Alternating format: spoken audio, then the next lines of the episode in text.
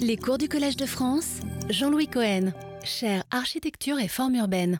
Bonjour, aujourd'hui pour cette euh, septième séance, euh, je me lance dans la présentation de ces villes que j'ai nommées réceptrices, après avoir parlé des villes émettrices, des villes sources, euh, Rome, Venise, Amsterdam, Paris, Londres. Donc aujourd'hui, deux villes réceptrices situées à deux extrémités de la planète, pourrait-on dire, Saint-Pétersbourg et Washington, deux, villes extrêmement différentes dans leur, dans leur genèse, dans leur morphologie, euh, mais qu'il est permis de rapprocher. Pourquoi? Pour deux raisons. Ce sont d'abord deux capitales euh, nouvelles, deux, deux, villes fondées pour être explicitement pour être capitales et qui ne le sont pas devenues au terme d'un processus historique d'unification nationale.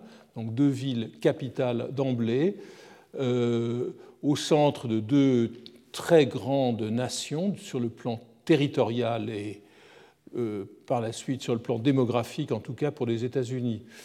Euh, on peut les lire, on peut lire le rapport entre ces deux villes de différentes manières, et je m'appuierai beaucoup aujourd'hui sur la belle analyse qu'André Corbeau, ce grand historien des villes helvétiques, a consacrée en 2003, selon ses propres termes, à deux capitales françaises, dans un petit livre au titre un peu forcé, mais qui n'est pas au fond sans fondement. Le titre seul de ce livre de Corbeau, Deux capitales françaises, indique que ces deux villes nouvelles partagent euh, une même condition.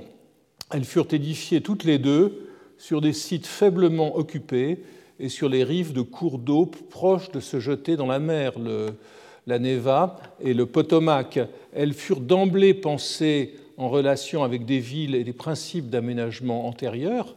Donc, réceptrices, elles le furent dès le début, et elles n'ont par la suite cessé euh, d'être comparées à ces euh, villes sources, à ces villes originelles. Corbeau considère, et je le cite, que ces deux entreprises possèdent une double caractéristique commune. Leur dimension exceptionnelle et le fait de ne pas constituer le développement d'une localité existante, mais d'être conçu ex nihilo, tout en tenant compte de la topographie, et donc d'être en quelque sorte parachuté dans un territoire jusqu'alors inoccupé. Les différences euh, ne manquent pas, cependant, entre les deux villes. Le plan de Saint-Pétersbourg, à gauche, on le voit d'ailleurs euh, euh, clairement, est une construction progressive, alors que le plan de Washington est établi d'un coup. Et je dirais que le plan le, plan d'ensemble de Saint-Pétersbourg, euh, tel que la ville, par exemple, se développa au XVIIIe siècle, n'avait absolument pas été euh, prémédité. La ville a été planifiée après que ses principales figures aient été tracées. Ce ne fut pas le cas à, Washington, où le plan fut établi d'un coup en 1791. Euh, Saint-Pétersbourg aurait pu dériver des jardins, comme on le verra, mais résulte de l'addition de figures urbaines juxtaposées ou entrecroisées. Washington est bien plus proche, en fait, comme euh, Corbeau le souligne, du modèle de la forêt, de ce modèle dont Logier, que Logier avait évoqué euh, quelques années auparavant et dont je parlerai à nouveau. La représentation des deux systèmes politiques est aussi évidemment très différente, très différente et je, pourrais voir dans ces deux villes un écho urbain aux propos d'Alexis de Tocqueville dans la démocratie, dans De la démocratie en Amérique, livre publié en 1835, propos prophétiques de Tocqueville, qui, qui, écrivait, je, le rappelle, euh, il y a aujourd'hui sur la Terre deux grands peuples qui, partis de points différents, semblent s'avancer vers le même but. Ce sont les Russes et les Anglo-Américains. Euh, J'abrège.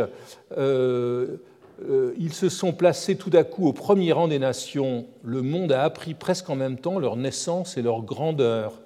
Leur point de départ est l'un a pour principe, et c'est ça le propos important de Tocqueville, l'un de ces pays a pour principal moyen d'action la liberté, l'autre la servitude. Et c'est ce que l'on voit particulièrement bien dans la fabrication de ces deux villes. À Saint-Pétersbourg, l'urbanisme est le fait du prince, largement le fait du prince et de, sa, de ses courtisans et de sa bureaucratie. à Washington, l'urbanisme découle de processus démocratiques, mais qui ne sont pas pour autant dépourvus d'élitisme.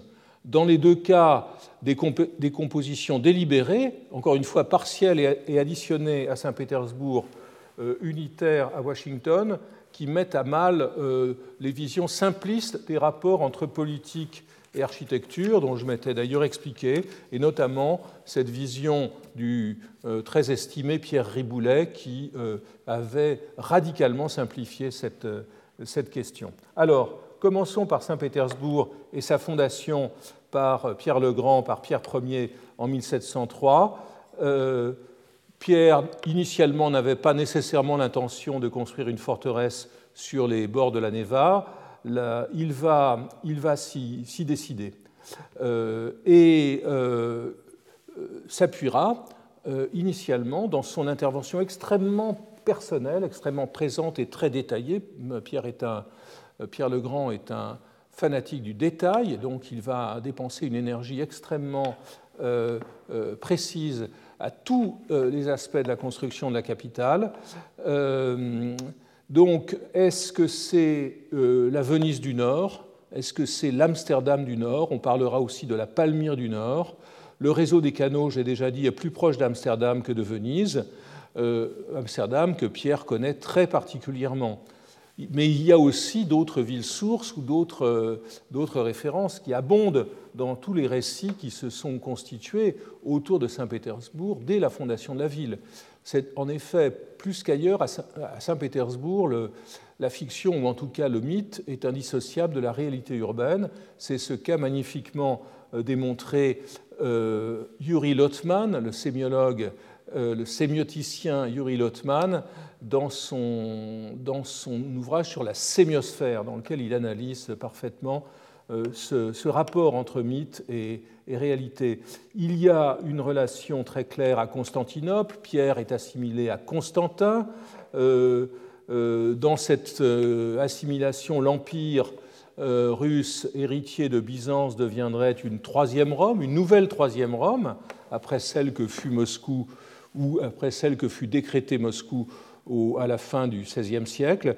Il y a aussi des, échos romains, je crois, que j'aurai l'occasion d'y revenir, dans le, culte qui sera rendu à Saint-Pierre et dans l'utilisation de toute une série de termes romains dans la topographie de la ville, le Sénat, la place du Sénat. Le modèle, euh, un autre modèle pour Pierre, vous voyez qu'il n'en manque pas, est sans doute celui d'Alexandre le Grand, et de ces multiples Alexandries, dont Alexandrie d'Égypte. Pierre, d'ailleurs, initialement, tendait donner à une partie de la ville le nom d'Alexandrie. Donc, euh, c'est une ville euh, qui, a de grands cieux, une ville à la fois céleste et aquatique. Euh, et si elle a un rapport avec Venise, c'est moins par sa morphologie que par le dessein qu'a Pierre le Grand de faire de la Russie une puissance navale capable de se mouvoir sur les mers euh, du, monde. C'est un dessin que la Russie continue, a continué à poursuivre pendant la période soviétique et dans une certaine mesure euh, aujourd'hui. La ville d'emblée dédiée à, Pierre Ier, initialement dénommée Peterboch euh, en néerlandais, restera capitale de l'Empire de 1712 à 1917, donc pendant exactement deux siècles, sans jamais, deux fois cent ans plutôt, sans jamais devenir pourtant la principale ville marchande, puisque Moscou conservera ce rang contre vent et marée. Elle sera un centre de pouvoir, mais aussi le lieu des contestations du pouvoir, contestations aristocratiques, les fameux décembristes de 1815, bourgeoises ou prolétariennes. Euh, cette ville, je l'ai dit, mais on ne le dira jamais assez, que, dans laquelle Dostoïevski verra, je cite ce magnifique euh, jugement, la ville la plus abstraite et préméditée du monde. La ville la plus abstraite et préméditée du monde. Dans cette ville, donc, euh, d'épaisses couches, sur cette ville, d'épaisses couches littéraires vont se superposer, vont se sédimenter au travers des péripéties de la vie intellectuelle qui la pour théâtre et par le rôle que les écrivains lui confieront. Donc pour aborder Saint-Pétersbourg, il faut lire les récits de voyage Custine, Joseph de Maistre pour les Français. Saint-Pétersbourg est au centre de l'œuvre de Pushkin, de Dostoïevski, de Gogol, d'André Bieli, de Sip Mandelstam. À nouveau, Lottmann nous permet de comprendre tout cela. Alors, la création de la ville euh, elle-même, et passons à des choses plus concrètes, est difficilement dissociable de l'ensemble de la politique de modernisation entreprise par Pierre et poursuivie par ses successeurs.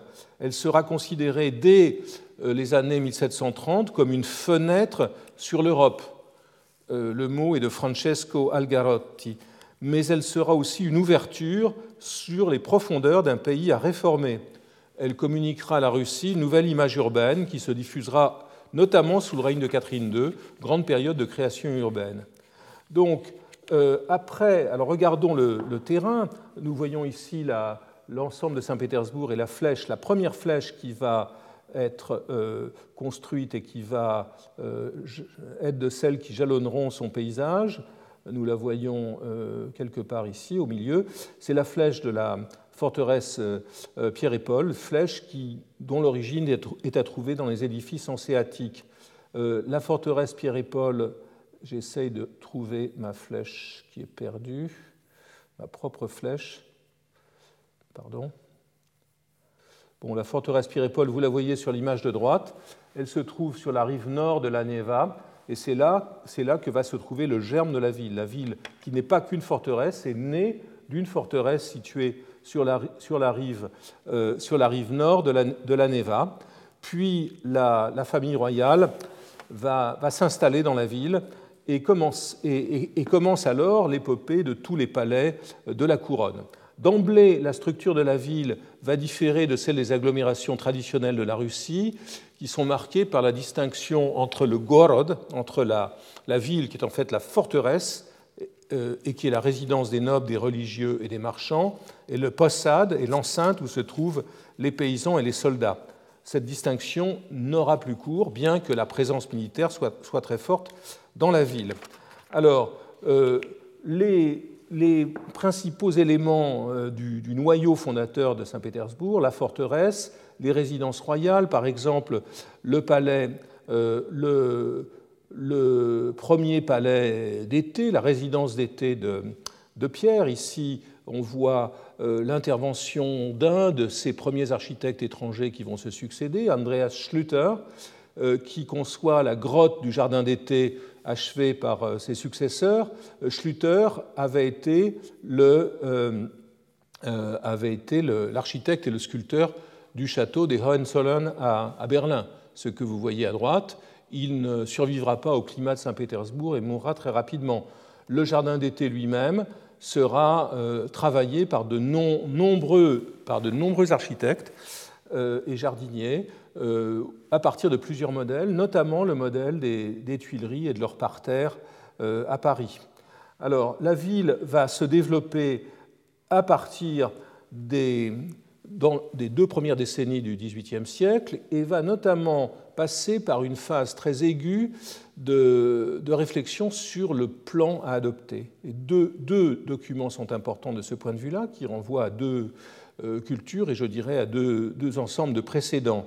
Euh, le, premier est celui de euh, Trezzini, architecte italien, qui va, dans le même temps qu'il dessine ce plan, établir des projets types pour les, pour les résidences que les aristocrates sont tenus de construire en ville et pour lesquels euh, chaque charrette est tenue d'apporter trois blocs de pierre et chaque chaland de 10 à 30 blocs de pierre, donc une contrainte, je dirais, pour construire la ville. Le plan de Trezzini euh, que vous voyez ici euh, est un plan qui dessine une ville quadrillée sur l'île Vassilievski, sur la grande île qui se trouve à gauche, à l'ouest, et que vous voyez ici. L'île Vassilievski, donc quadrillée par un système de canaux. Euh, c'est là que la ville est censée s'étendre. Ici, la forteresse Pierre-et-Paul, ici, l'embryon de l'amirauté, sur le côté dit de Pétrograd. Et vous voyez déjà ces cours d'eau qui seront euh, canalisés pour euh, constituer à l'instar de, des Harten d'Amsterdam. Donc le plan de Trésini est ici, et Trésini qui travaille sur le, jardin d'été. Euh, le plan peut-être le plus frappant et le plus euh, mémorable n'est pas celui de Trésigny, c'est un plan qui ne sera pas réalisé, mais qui euh, marque, c'est ce plan qui permet à André Corbeau de parler de Saint-Pétersbourg, capitale, française. Jean-Baptiste Alexandre Leblon, sur lequel Olga Medviadkova a publié un très très bel ouvrage monographique, euh, est un architecte français. Son descendant vient d'ailleurs de publier un roman, Dikovinka, euh, encore inédit, sur son ancêtre. Donc c'est un personnage assez romanesque, un élève de Lenôtre euh, qui a rédigé le, supplément au cours d'architecture de Davillers, qui a illustré, peut-être écrit la théorie et la pratique du jardinage de Desalliés d'Argenville, donc euh, un théoricien et un praticien des jardins, recruté en Allemagne par Pierre, euh, qui est très critique dès qu'il arrive, dès son arrivée, euh, de l'architecture mauvaise et irrégulière pratiquée partout à Saint-Pétersbourg. Et son plan, que, vous allez voir, Leblon est aussi l'auteur d'un des projets d'hôtel type que vous voyez à droite. Trésini en dessine 2 euh, et lui en dessine un. Donc c'est le modèle, un des modèles que, euh, les aristocrates sont euh, invités à copier. Son plan est un plan très différent de celui de, Trezzini. Il se situe aussi largement sur l'île Vassilievski, ici. C'est un plan centré sur le palais impérial de Pierre, un plan qui conjugue toute une série d'éléments. Fortification issue des, des, traités et des expériences du moment, art des jardins, composition, composition des palais, c'est une ville qui est une ville zonée, euh, je dirais presque ethniquement. Chaque groupe euh, euh, présent dans la capitale, ce n'est pas lui qui l'a décidé, mais il rationalise ce principe de découpage en quartiers ethniques et nationaux de la capitale. C'est un projet, dira Corbeau, très belle phrase, je cite, imposé au territoire comme un seau dans de la cire à cacheter mais il n'y a pas de grand axe comme à Versailles. Vous voyez qu'il y a des axes qui sont un axe en baïonnette. Euh, le, grand ovale, euh, est appuyé sur, un système d'axes qui redresse les tracés antérieurs et qui reprend certaines directions du lotissement initial de l'île. Euh, pour Pierre Lavedan, cité par Corbeau, il s'agit d'un dessin de jardin, mais appliqué à une ville, à cette à ce propos, Corbeau présente comme un des modèles possibles ce plan de Lenôtre, ce, projet de Lenôtre pour Cordès dans le Puy-de-Dôme à gauche, vous voyez les parterres. À droite, c'est un dessin de Corbeau. Vous voyez comment chaque quartier, finalement, peut être considéré comme euh, un agrandissement homothétique. Je reviens à mes chères figures de géométrie, un agrandissement homothétique euh, de ces parterres. Euh, il y a au centre du, plan un carré pour le palais impérial euh, et, un carré pour l'administration, une grande place d'armes, c'est ce que l'on voit sur ce, plan ici. Vous voyez notamment la place d'armes ici. Donc un, certain nombre d'éléments de centralité, mais autour de ça, un système, une mosaïque de parterres. Euh, quant à la fortification, on peut la rapprocher de celle de Buisson pour Genève, fortification ovale, on peut la rapprocher aussi de celle de Copenhague à droite, avec euh, un même rapport à l'eau, et il est clair que Leblon la connaissait très bien. Et à gauche, vous voyez aussi cette ville idéale de Jacques Perret, du traité de Jacques Perret, publié un siècle plus tôt, qui, nous montre comment une ville constituée d'entités carrées, d'îlots carrés, est inscrite à l'intérieur d'une forme, euh, circulaire. Euh, donc il y a dans ce plan de Leblon beaucoup d'éléments beaucoup d'éléments assemblés. Euh, Leblon rédige par, ailleurs un mémoire dans lequel il propose toute une série de, mesures euh, hygiéniques. Il propose d'installer l'éclairage public, etc. À la mort de Leblon, en, en 1719, le favori et concurrent dans une certaine mesure de Pierre, le prince Menchikov, sabotera le plan, fera réduire la largeur des canaux et suspendra les prescriptions les plus contraignantes. Les canaux seront définitivement fermés et selon le mot de Louis Réau, historien français qui a écrit de belles pages il y a longtemps sur Saint-Pétersbourg, je cite, La nouvelle Amsterdam rêvée par Pierre le Grand devint finalement un nouveau Versailles.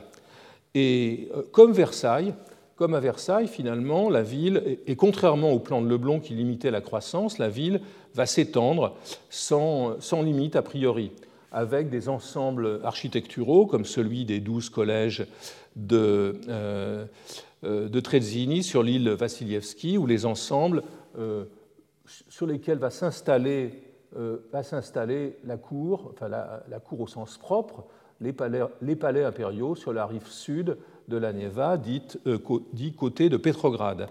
C'est un urbanisme régulier qui se met en place avec l'intervention d'énormément euh, d'étrangers, à la fois des architectes et des maçons, des entrepreneurs, des artistes.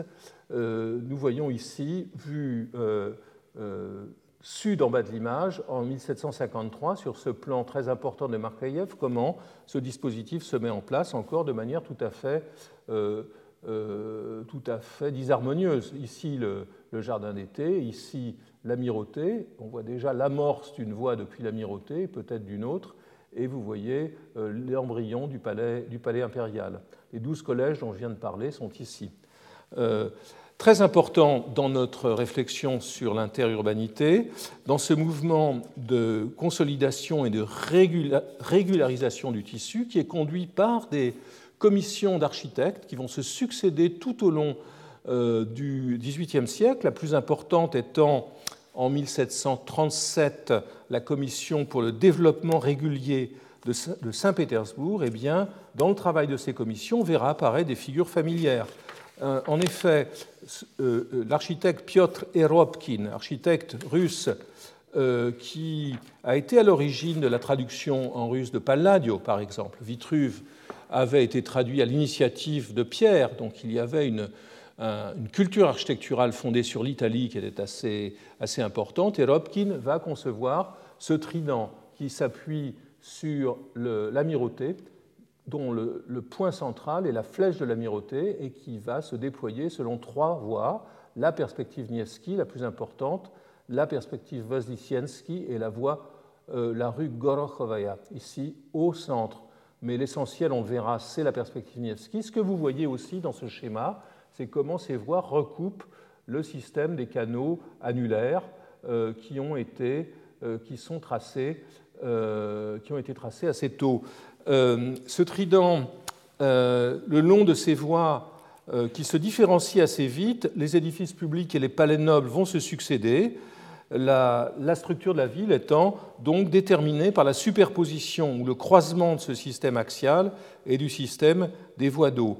Le rapport avec Rome, évidemment, doit être euh, évoqué. Le trident de la Piazza del Popolo, qui est un trident très différent, puisqu'il trouve son origine dans une entrée de ville. Et donc, alors qu'ici, l'origine du trident est en fait un point d'aboutissement euh, par lequel les regards de toute la ville sont orientés vers l'amirauté qui signale à la fois la puissance navale et le pouvoir, impérial. Euh, à, Versailles, euh, à Versailles, les choses sont aussi différentes puisque les trois voies sont assez égales. Euh, elles conduisent aussi vers le, vers le palais, mais, qui, est, qui, est, comme comme à Saint-Pétersbourg l'amirauté, mais il n'est pas signalé de la même manière.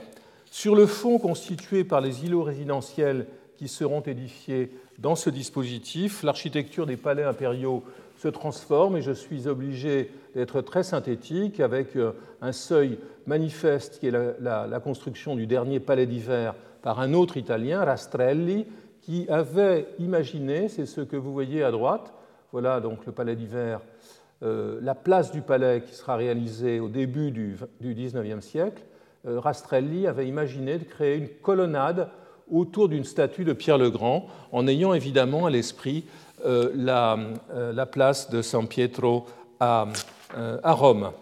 on voit ici comment cet ensemble se met en place de manière définitive dans la première moitié du XIXe siècle, les palais impériaux, le, le, départ de la perspective Nievski, le système des places dont je vais parler à nouveau, l'achèvement de l'aménagement de l'île Vassilievski avec la bourse, et euh, à un moment donné, mais ce ne sera pas réalisé, l'hypothèse d'un autre trident sur le côté nord, dit côté de Pétrograd. Ici, c'est le côté de l'amirauté, le côté de Pétrograd. Euh, voilà le détail de l'aménagement de la fresque de, la flèche de la flèche de l'île Vassilievski. Le bâtiment des douze collèges dont j'ai parlé déjà est ici. Euh, la bourse maritime est édifiée par un Français assez peu connu à Paris, une sorte d'aventurier qui réussit très bien son coup, euh, puisque ce, bâtiment deviendra le point focal, le point focal de tout le système central de Saint-Pétersbourg, euh, avec un changement d'axe notable, puisqu'il n'est plus axé comme dans le projet antérieur vers le palais royal, il est axé vers la Neva. Donc il donne une vocation beaucoup plus ample à cette composition. Et vous voyez euh, évidemment que le spectre de Claude Nicolas Ledoux est présent. Et derrière Ledoux, euh, dans à un moment où, Saint-Pétersbourg euh, s'assimile de plus en plus à Rome, la présence, présence d'un dorique, qui est un dorique grec, qui est le dorique de, Pestum. Très important aussi, la reconstruction, plutôt la construction des quais euh, en, pierre de Saint-Pétersbourg, qui est une opération qui commence à partir de 1762 avec une nouvelle commission de construction euh, regroupant des architectes. Les quais vont être construits en granit à partir de 1764 par un architecte du nom de Felten. Euh, très important, c'est le système des places centrales, de ces places centrales qui sont créées. Ici, la place du Palais qui sépare le bâtiment de l'état-major à gauche, euh, la place du palais qui sépare le bâtiment de l'état-major à gauche du palais, du palais d'hiver, la flèche de l'amirauté. Vous voyez ici cette extraordinaire parade de 1834 pour l'inauguration de la colonne construite par Auguste de Montferrand, architecte français qui est aussi l'auteur de la cathédrale Saint-Isaac. Vous voyez donc cette parade avec 100 000 100 000 euh, soldats qui y participent et euh, plusieurs centaines de pièces d'artillerie. Cette place se situe place du Palais, est un élément des places centrales qui comporte aussi, symétrique par rapport à l'amirauté, la place du Sénat et la place Saint-Isaac qui, la, prolonge, et la place de l'amirauté, évidemment, devant le bâtiment. Vous voyez ce système de place euh, sur lequel est érigée la statue célèbre de Falconet, le cavalier de bronze, statue de Pierre Ier, représenté à cheval, en train d'écraser un serpent qui représente l'adversité, la jalousie, euh, mais aussi les archaïstes, donc une statue à laquelle Pouchkine euh, dédiera un de ses euh, poèmes les plus, importants, peut-être le plus célèbre, le cavalier de bronze. Donc ici, on, peut voir ce, que, ce qui sera dénommée la paradomanie d'Alexandre Ier, le tsar régnant au début du XIXe euh, euh, siècle, qui édifie, c'est ainsi que Custine, voyageur français, le nommera, qui édifie une sorte de camp de pierre pour ses parades, qui en fait deviennent, comme l'a noté un très bon observateur de Saint-Pétersbourg, dans son livre All That Is Solid Melts into the Air, Marshall Berman, euh, auteur et critique américain, il a noté que Saint-Pétersbourg devenait, euh, était marqué, centré sur des espaces publics sans vie publique.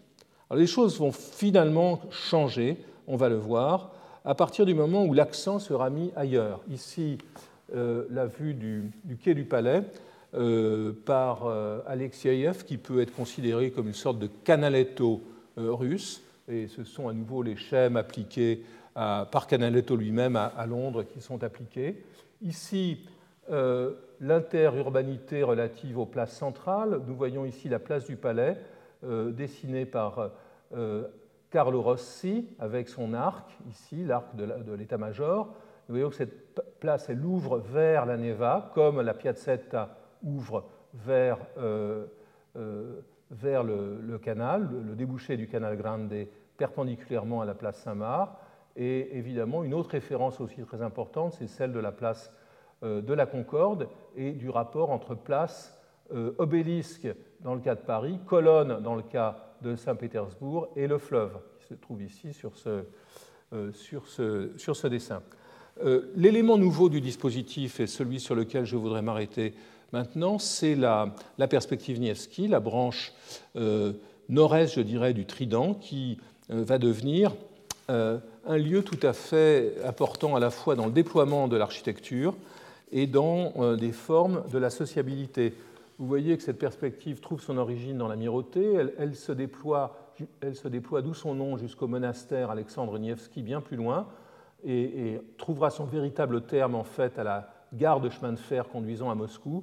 Et vous voyez qu'elle est jalonnée par une série de dispositifs transversaux construits au fil des années. La cathédrale Notre-Dame de Kazan, ici, au début du, euh, au début du, du 19e siècle, à la fin du 19e siècle, par exemple, ici, euh, le musée russe, et ici, dans les années 1820, le théâtre Alexandra et la rue qui le prolonge.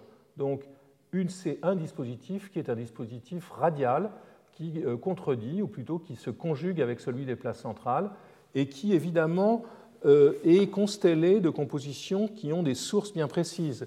Euh, Notre-Dame de Kazan à gauche est évidemment indissociable de l'image de la, place Saint-Pierre de Rome que vous voyez en bas à droite, avec une différence majeure intéressante, c'est que l'église est à angle droit par rapport à l'axe de la place donc une licence, ou plutôt un, trait inventif de la part de son architecte Voranichin.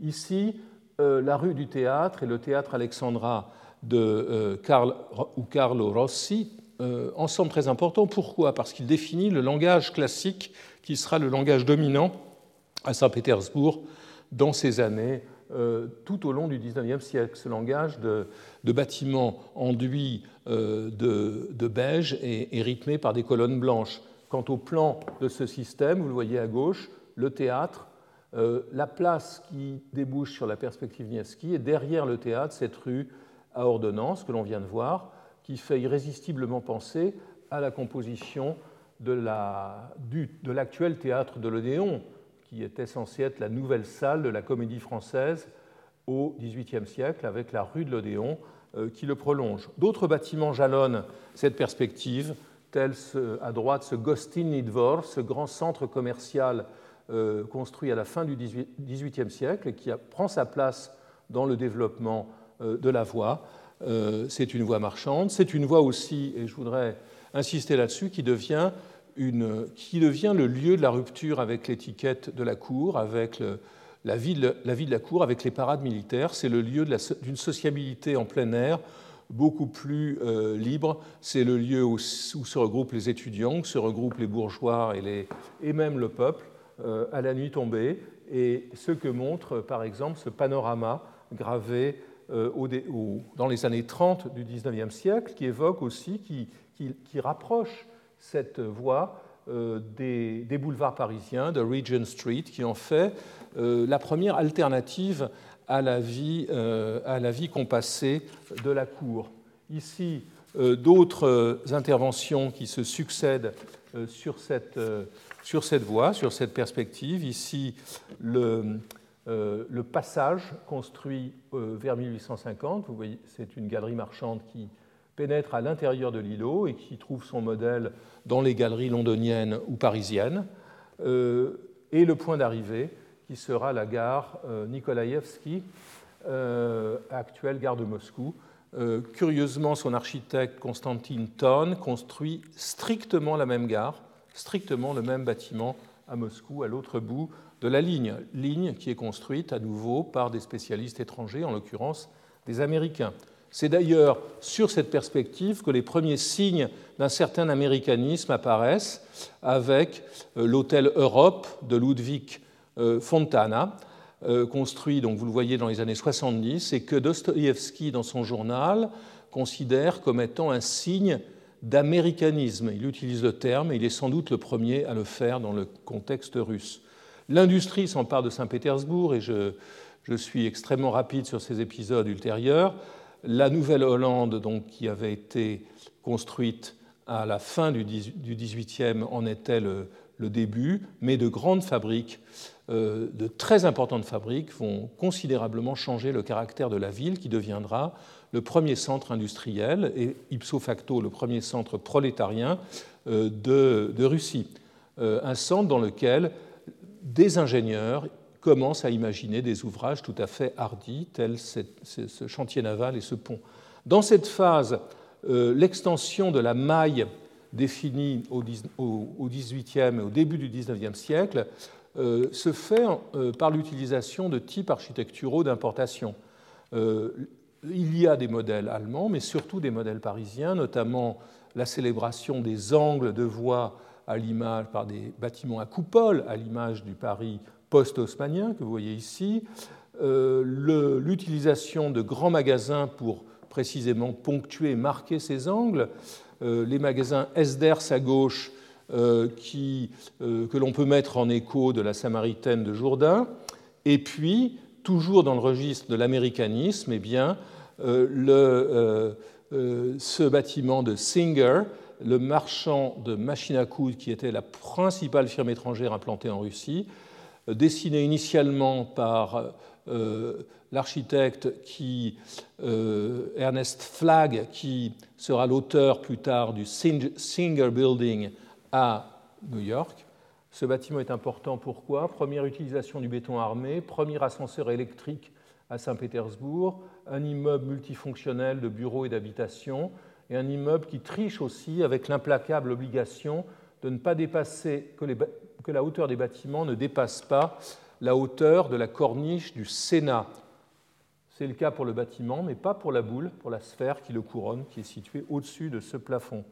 Au début du XXe siècle, Saint-Pétersbourg continue sa croissance, grand centre industriel, centre intellectuel aussi, à l'instar de Moscou, euh, lieu de, des révoltes et notamment de la point de départ de la révolution de 1905, ville dont l'administration municipale est faible. Elle s'est développée depuis la fin du XIXe siècle et c'est donc une ville dans laquelle des stratégies de réforme apparaissent peu avant la guerre de 14. Le projet de l'architecte Léonti Benoît et, de l'ingénieur Fyodor Enakiev pour une réorganisation qui est une réorganisation largement inspirée par Haussmann, dont vous voyez ici une image, réorganisation qui passe aussi par la création d'un réseau de euh, métropolitains, de métropolitains aériens qui, lui, est inspiré euh, par l'exemple berlinois, comme vous le voyez sur ce rapport euh, d'Enakiev à droite. Euh, dans le même temps, la critique architecturale contre la monotonie de Saint-Pétersbourg est une critique unanime chez les écrivains. elle l'avait déjà été au milieu du XIXe siècle. Gogol considérait que Saint-Pétersbourg n'avait aucun caractère. Quant à, quant Dostoïevski, il, écrivit, je cite, C'est une ville sans pareil. Sur le plan architectural, elle reflète toutes les architectures du monde, toutes les périodes et toutes modes. Tout a été emprunté et mutilé. Dans ces bâtiments, vous lirez comme dans un livre toutes les invasions de toutes les idées ou bribes d'idées venues chez nous d'Europe par une voie normale ou soudaine et qui nous réduisent peu à peu à la captivité. Voici l'architecture sans caractère euh, des églises du siècle dernier. Voici une pitoyable copie en style romain du début de notre siècle, et voici l'époque de la Renaissance et le style byzantin. Donc euh, tous, ces écrivains sont extrêmement critiques, et la tentation qui apparaît au début du XXe euh, siècle est de trouver un langage adéquat pour cette ville, un langage capable, je dirais, d'assumer la modernisation, et c'est euh, la Renaissance italienne, et en particulier le palladianisme, qui est celui que célèbre, par exemple, Lukomsky dans ce livre sur le Pétrograd d'aujourd'hui, et qui illustre les projets de Fomine.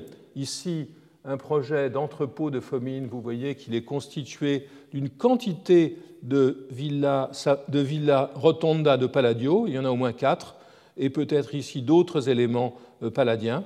Euh, Fomine est l'architecte de ce grand projet dont la réalisation commence avant, avant la guerre de 14, le nouveau Saint-Pétersbourg, qui est un gigantesque lotissement construit au bout de l'île Vassilievski, que vous voyez ici euh, dans cette grande aquarelle qui nous montre cette tentative pour retourner après un 19e siècle ennuyeux aux compositions de Rossi et à une vision plus romaine de l'architecture de Saint-Pétersbourg. Après la Révolution, je n'en parlerai guère, euh, Pétrograd euh, la construction s'arrête en 1914, elle mettra beaucoup de temps avant de, reprendre, et pendant les années de la Révolution et de la guerre civile, c'est une architecture de fête éphémère qui sera, euh, qui sera réalisée et qui durera quelques heures ou quelques jours, et qui s'inspirera aussi d'exemples exotiques, la fête de la Fédération commémorant la prise de la Bastille et l'inspiration de cette installation d'Altmann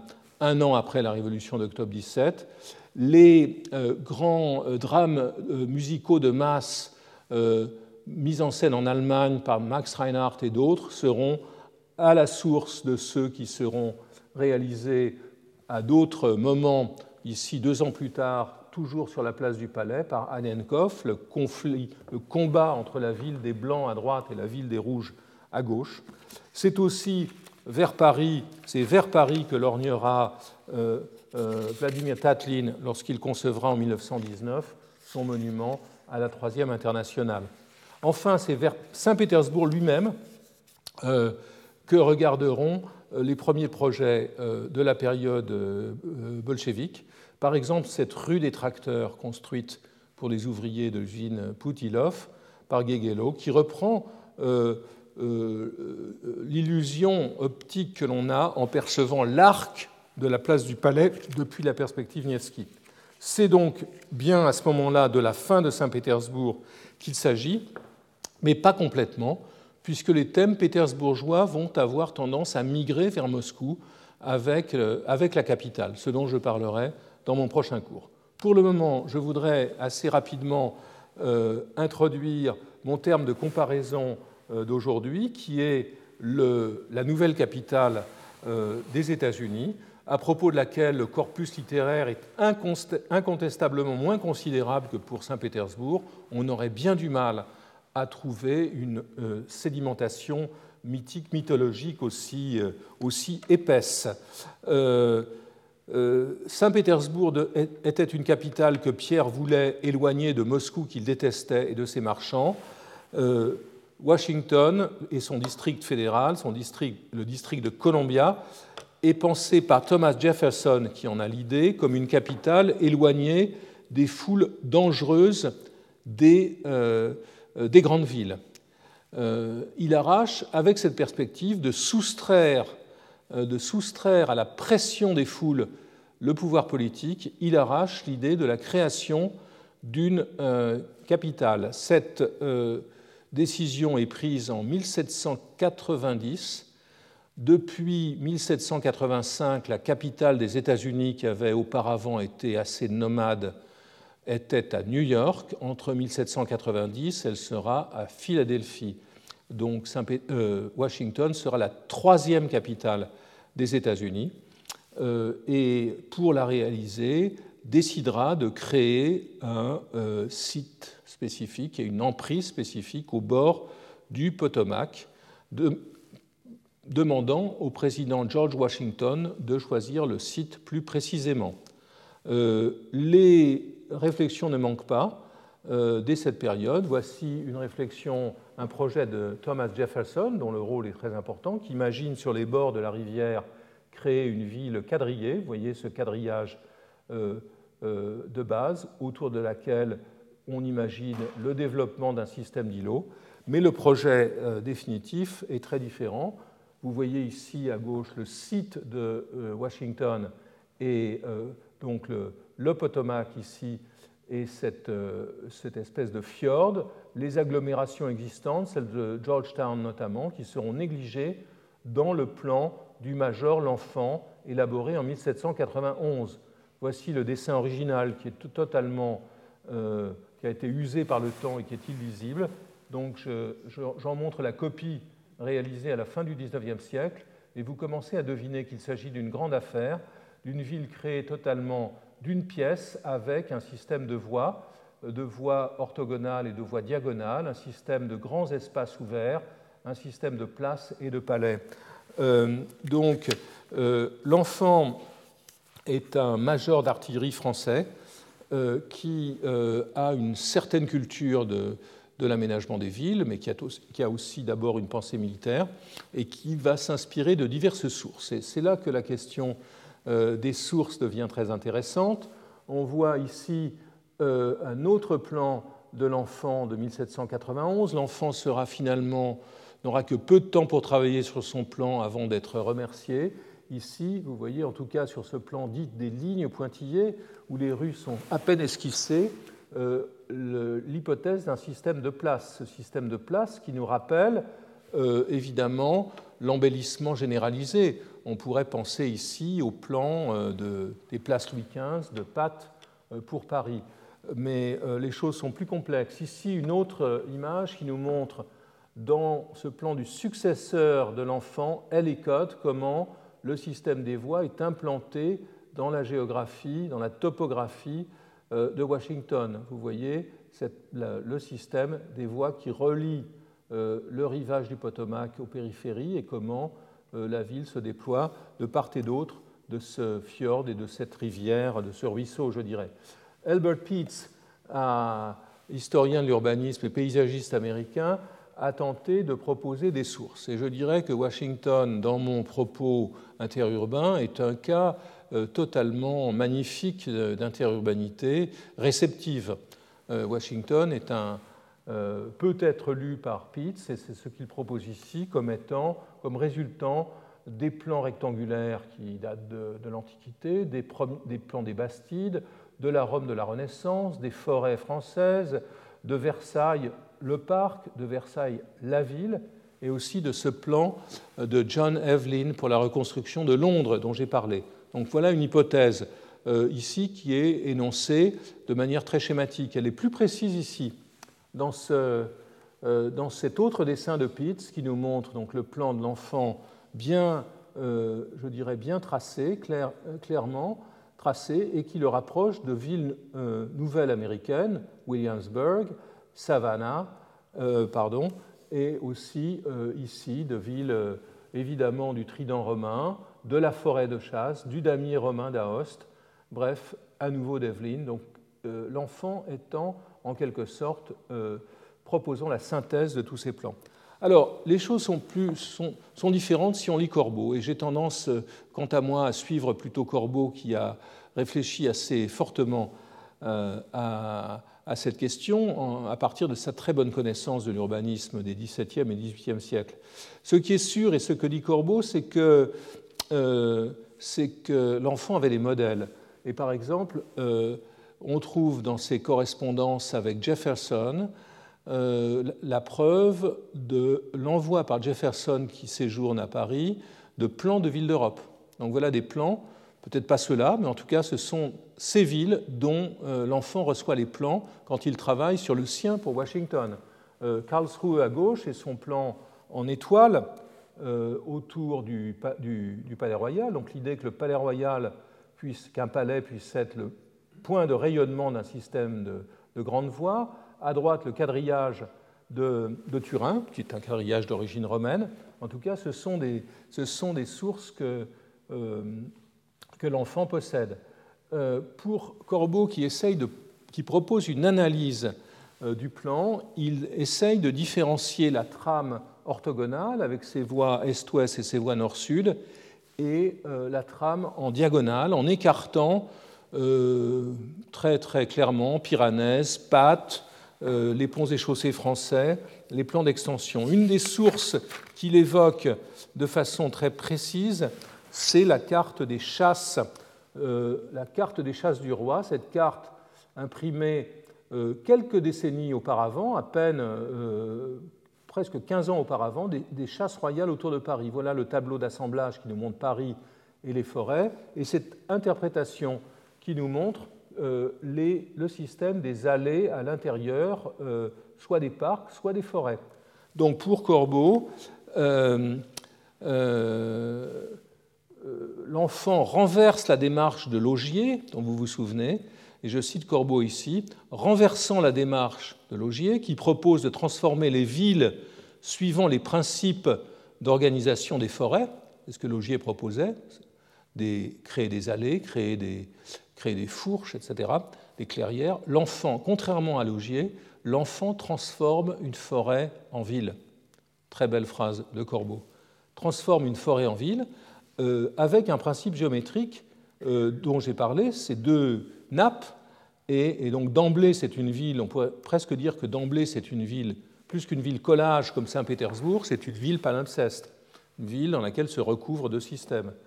Et euh, ces deux systèmes peuvent être lus autrement. C'est ce que propose euh, Corbeau à nouveau, euh, en évoquant ces deux soleils qui trouvent leur origine dans la Maison Blanche, dans la, maison du président à l'ouest et le Capitole à droite, avec un, un troisième point qui est un peu faible, et donc l'expression des deux pouvoirs, exécutif et législatif, avec un pouvoir judiciaire qui est un peu faible, mais il est vrai, notre corbeau, qu'initialement le pouvoir judiciaire était subordonné au législatif.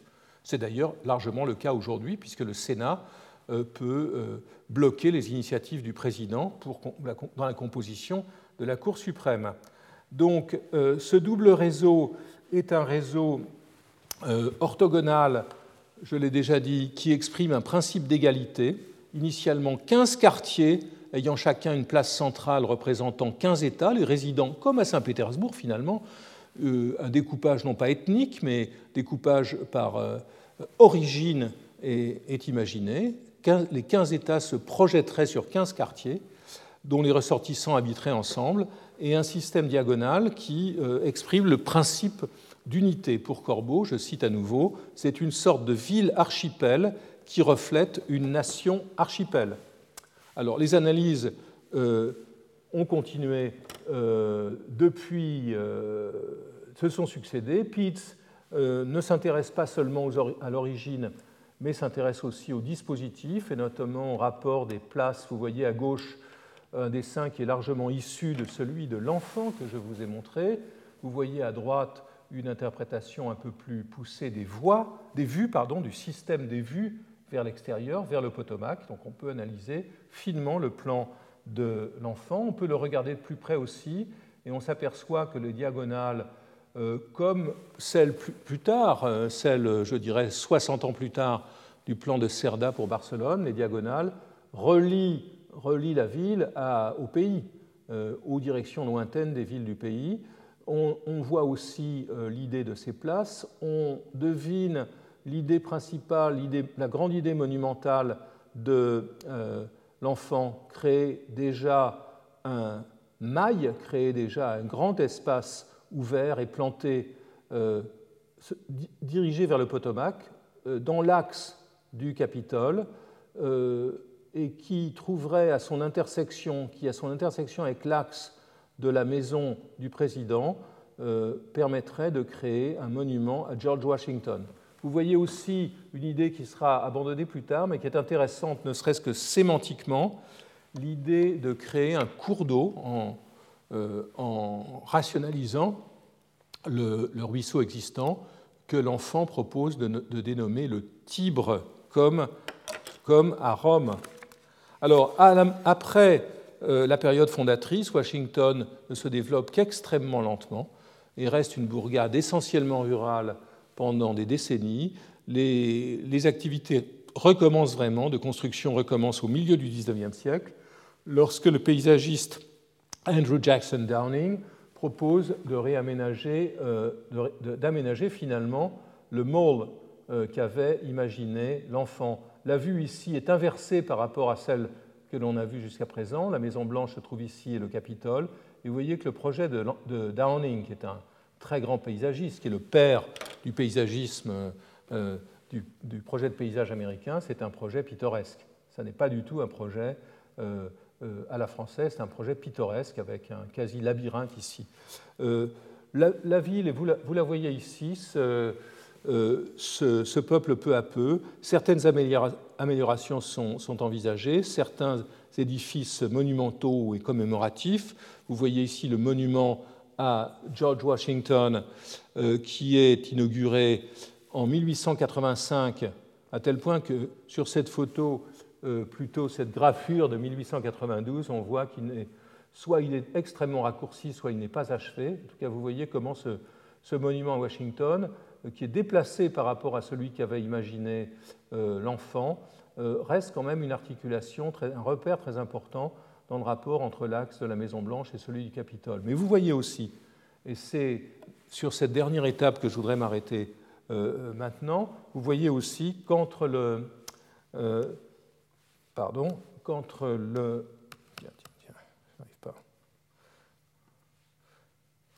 qu'entre le Capitole et le Potomac, les terrains sont occupés par une multitude d'institutions et de jardins. Des jardins privatifs autour des institutions, euh, un plan de, l'enfant qui est devenu totalement illisible, comme le montre cette maquette. Alors, autour de 1900, à l'occasion du centenaire du déplacement effectif de la, capitale de Philadelphie vers, Washington, qui s'est effectué en 1800, neuf ans après le plan de l'enfant, le Sénat des États-Unis engage une réflexion euh, sur l'aménagement de cette partie centrale de Washington, sur ce mall, ce mail. Vous voyez ici la première idée qui euh, est rédigée autour de 1900, qui est l'idée de créer simplement une avenue, une nouvelle avenue bordée de grands monuments. ici, une réflexion différente, celle de Parsons, qui prévoit de chasser toutes les infrastructures ferroviaires qui encombraient le mall et de créer une gare sur le côté sud. Ici, le projet, je suis rapide, mais ces projets ne méritent peut-être pas tant d'attention, de Cass Gilbert, qui imagine de créer un ensemble monumental euh, d'une échelle nouvelle. Regardez notamment l'idée principale qui est le déplacement de la Maison Blanche pour créer un très grand axe qui de secondaire deviendrait presque l'axe principal de la ville. En fait, l'inspiration et le point de départ de, cette nouvelle réflexion, c'est euh, l'exposition de Chicago de 1893, euh, dont le principal organisateur était Daniel Burnham, avec le paysagiste Olmsted, le sénateur Macmillan, chargé à, partir de 1900 de mener une réflexion qui durera deux ans sur l'aménagement du mall, euh, Macmillan va s'accompagner de Burnham, qui va devenir le, véritable responsable du plan, et du fils d'Olmsted, Olmsted Jr., plus d'autres architectes et artistes. Cette commission Macmillan va travailler pendant deux ans et accouchera d'un plan extrêmement important. Elle fera le voyage d'Europe. Ici, nous voyons euh, dans les photographies d'Olmsted Jr. Euh, des vues de Paris, euh, enfin de Vaux-le-Vicomte, de, la Villa Albanie, du Prater, etc la commission mène l'enquête en Europe. Elle mène l'enquête dans les jardins. Son secrétaire, Charles Moore, on le voit ici, photographie des jardins. Euh, toutes ces références sont moulinées dans le travail de la commission qui, en fin de compte, ne, tient pas grand compte des précédents, mais les intériorise pour proposer son plan. Elle le fait avec un travail extrêmement scrupuleux de maquette que vous voyez ici.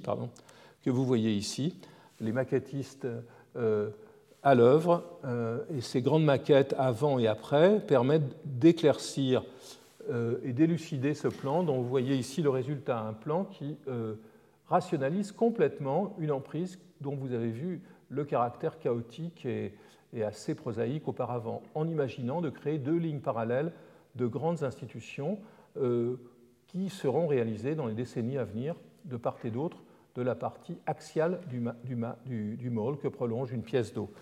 Voilà une axonométrie, euh, plutôt une perspective, euh, plutôt une perspective aérienne.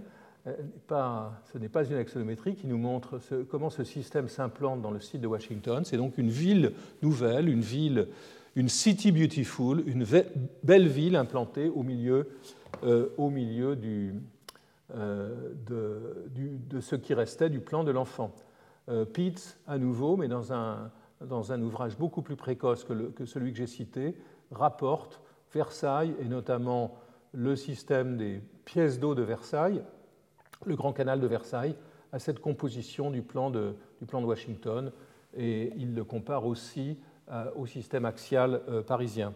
le plan, du, le plan de, de, la commission Macmillan se prolonge, qui porte sur le centre de la ville, se prolonge par, le principe d'un système de parcs euh, développé à l'échelle de la région urbaine, qui sera lui aussi réalisé dans les décennies à venir. Donc voici une image de ce que qu'attendait la, commission Macmillan, c'est-à-dire euh, l'implantation d'un système de grands édifices monumentaux, à l'image, encore une fois, des capitales européennes, mais d'aucune capitale en particulier. C'est donc une espèce, je dirais, de transfert synthétique qui est opéré par la Commission, qui peut affirmer qu'elle ne s'est inspirée de rien, mais qui en fait conserve à l'esprit la place de la Concorde, la Ringstrasse de Vienne, Whitehall à Londres euh, et peut-être même Unter den Linden à Berlin. Euh, polémique très intense que je, que je, vous passe. Vous voyez ici à droite comment ces architectes de la Commission sont décrits euh, sous la forme d'êtres géométriques voulant peupler Washington d'arbres en cubes. et le, les conséquences de ce projet, c'est aussi que finalement, le problème du rapport entre Washington, entre le centre et le chemin de fer se résout par la création d'une gigantesque gare euh, à quelques encablures du Capitole, dont l'architecte est Daniel Burnham. Euh, la réflexion sur le mal continuera. Euh, par exemple, en 1941, au moment où l'Amérique se prépare à entrer en guerre, le mall de la commission Macmillan que vous voyez ici, sous sa forme réalisée, euh, notamment pendant le mandat de Roosevelt dans les années 30, ne serait, ne serait que la partie occidentale d'un système voué à se déployer vers l'Est, ce qui, suppose, ce qui aurait supposé une rénovation urbaine assez brutale de quartiers essentiellement, euh, essentiellement noirs et qui le sont restés jusqu'à aujourd'hui. Donc vous voyez cette idée euh, de poursuivre, qui ne sera jamais réalisé. Ce, la réalité aujourd'hui, eh bien, c'est la poursuite systématique de la, construction d'édifices qui ne sont plus des, palais à colonnades blanches. Je voudrais terminer par une dernière image, euh, qui est une image beaucoup plus récente et qui nous montre un projet de Robert Venturi et de son équipe auquel je suis assez attaché. Venturi avait été invité euh, il y a une quarantaine d'années euh, a élaboré, euh, a, aménagé une place euh, pour célébrer le bicentenaire de la création de Washington. Et vous voyez quelle a été son idée en haut? Son idée était de proposer d'utiliser une représentation du plan de l'enfant pour critiquer les transformations de Washington, et notamment le fait que l'axe visuel entre la Maison-Blanche et le Capitole n'était plus perceptible à cause de constructions récentes. Donc il, fit, il, voulut le faire en traçant une réduction du plan de l'enfant, en posant des modèles réduits en bronze du Capitole et de la Maison-Blanche, et quelques éléments euh, complémentaires, tout ceci en coopération avec le sculpteur Richard Serra, avec qui le travail commun est notoirement euh, impossible. D'autres, comme Frank Gehry, s'y sont cassés les dents. Donc Serra sortit du projet et finalement tout ce que Venturi pu faire, mais c'est déjà quelque chose d'assez remarquable, est une sorte de réduction, homothétique du plan euh, de l'enfant, qui est une réduction critique dans laquelle, dans ce Washington de la fin du XXe siècle, les origines, euh, euh, de la ville étaient rappelées de manière tout à fait concrète, physique et praticable. Merci. Retrouvez tous les contenus du Collège de France sur www.colège-2-france.fr.